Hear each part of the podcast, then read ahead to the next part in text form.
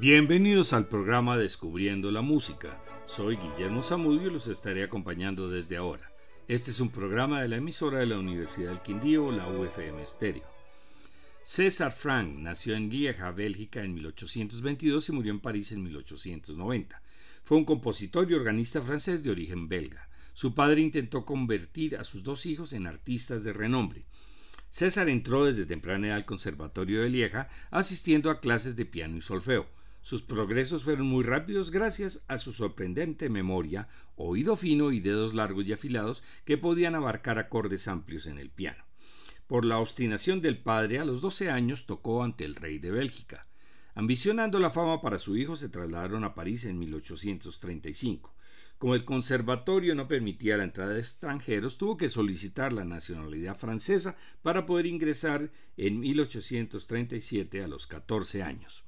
Su padre se convirtió en su empresario y hasta 1944 logró introducirlo en diversos círculos privados. A los 24 años, César se rebeló y tras una fuerte discusión abandonó el hogar familiar para instalarse en la Rue Blanche y en 1848 se casó con Félicité, hija de unos actores de la comedia francesa. Comienzan así los años oscuros. Cada año lograba cinco o seis conciertos como pianista acompañante que servían para sobrevivir. Tuvieron cuatro hijos, pero dos fallecieron a temprana edad.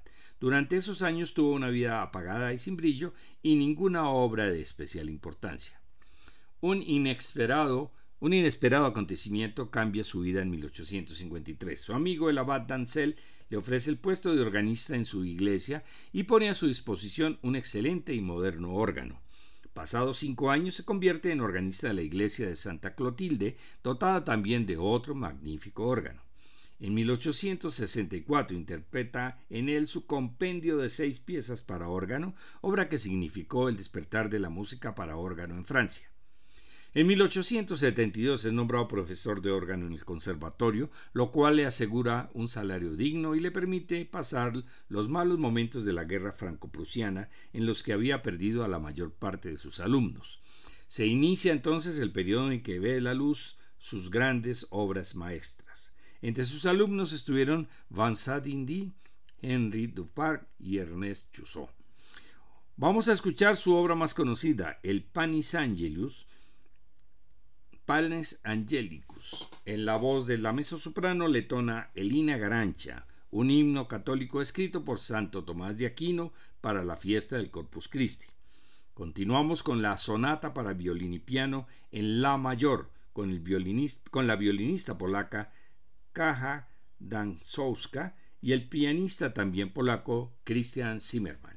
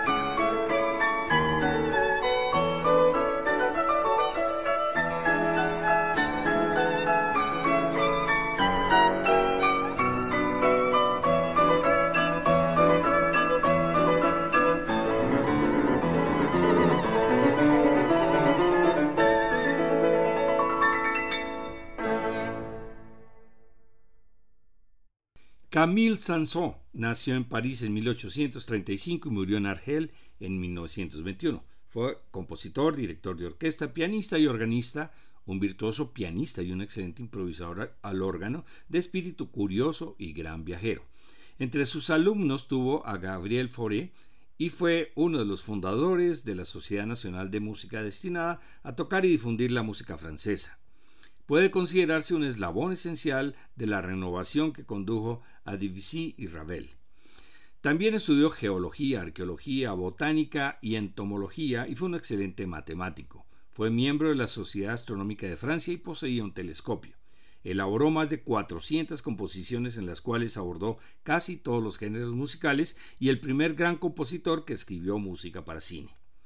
Fue un niño prodigio, compuso su primera obra antes de los cinco años y se subió a un escenario a tocar al piano la sonata para piano de Beethoven. A los siete años comenzó clases de piano con su profesor que les obligaba a tocar el piano con los antebrazos apoyados en una barra para no fortalecer los brazos, sino las manos y los dedos. Estudió a Bach, a Schumann, así como instrumentación de obras de Wagner y por iniciativa propia estudió a profundidad la partitura de Don Giovanni de Mozart. A los 10 años le consiguieron un recital donde interpretó el concierto en Do menor de Beethoven y el concierto de piano número 15 de Mozart con una cadencia final de su invención. Como bis, ofrecía se ofrecía a tocar cualquiera de las 32 sonatas para piano de Beethoven. En 1848 ingresó al Conservatorio de París, donde asistió primero como oyente y más tarde como alumno oficial. Estudió composición con Alevi y recibió consejos de Gounod. Sentía devoción por Víctor Hugo, como lo demuestra la cantidad de sus poemas que musicó. A los 18 años compuso su primera sinfonía, asombrando a compositores como Gounod, Schumann, Rossini y Berlioz, quien comentó: Lo sabe todo, pero le falta inexperiencia. Para ganarse la vida comenzó a trabajar como organista en la iglesia de San Merry entre 1853 y 57. Lo invitaron a su primer viaje a Italia para escuchar el coro de la capilla Sixtina. A partir de 1857 fue el organista de la iglesia de la Madeleine, uno de los puestos de organista mejor remunerados y mantuvo el puesto hasta 1877. En 1866 comenzó a interesarse en la ópera y terminó mucho después componiendo varias óperas, la más conocida, Sansón y Dalila. Ya presentaremos un programa sobre sus sinfonías. Una de sus obras más conocidas es El Carnaval de los Animales, una suite musical en 14 movimientos compuesta en 1886 mientras pasaba unos años en un pequeño pueblo de Austria. Originalmente la concibió para un grupo de cámara, pero también se suele interpretar en la versión de orquesta. Fue planeada como broma para un día de carnaval donde aparecen leones, gallinas, tortugas, canguros, burros y varios animales más con toques de buen humor por aquí y por allá. Así insertó desde canciones antiguas francesas hasta el cancán, pasando por un trozo de la danza macabra de él mismo. Solo se podía interpretar en su círculo de amigos, pues dispuso que no se podía publicar sino hasta después de su muerte y desde entonces ha sido una de sus obras más populares. Los 14 números son Introducción y Marcha de los Leones, Gallinas y Gallos, Asnos Salvajes, Tortugas, Elefantes, Canguros, El Acuario, Personaje con largas orejas, El Cucú en lo profundo del bosque, Aviario, Pianistas, Fósiles, El Cisne, uno de los más conocidos, y el final. Vamos a escuchar la versión de la Orquesta Sinfónica de Baden-Baden dirigida por Klaus Arp con Goer y Soer Pekinen en el piano.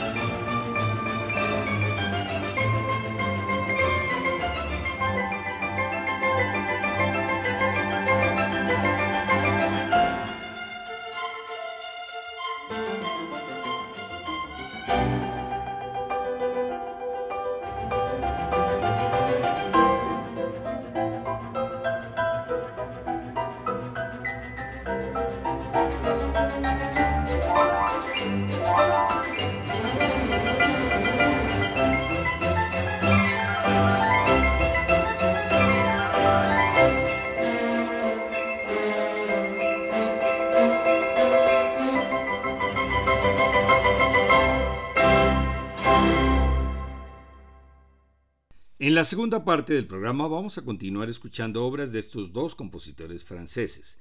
De Camille Sansot, La danza macabra con la orquesta de Suisse Romande dirigida por Ernest Ansermet, seguida por el concierto número 2 para piano opus 22 con la Orquesta Filarmónica de Nueva York dirigida por Dimitri Mitropoulos y el pianista polaco Arthur Rubinstein. Sus tres movimientos son Andante sostenuto, Allegro scherzando y Rondo vivace. Del compositor César Frank escucharemos Preludio, Fuga y Variación con el pianista Michel Fromager, eh, finalizando con el poema sinfónico El cazador maldito, inspirado en la balada El cazador salvaje del poeta alemán Gottfried Borger, interpretado por la Orquesta Sinfónica de la Radio de Frankfurt dirigida por Alain Altinoglu. Ya presentamos en marzo la primera charla Cómo acercarse a la ópera. En abril la charla musical será cómo seleccionar la ópera ideal. La fecha, mañana jueves 27 de abril a las 10 de la mañana, nuevamente por Zoom para que no haya restricciones por ubicación. Para mayor información, visitar la página descubriendolamusica.co. Les esperamos. Gracias por su audiencia, buenas noches y felices sueños.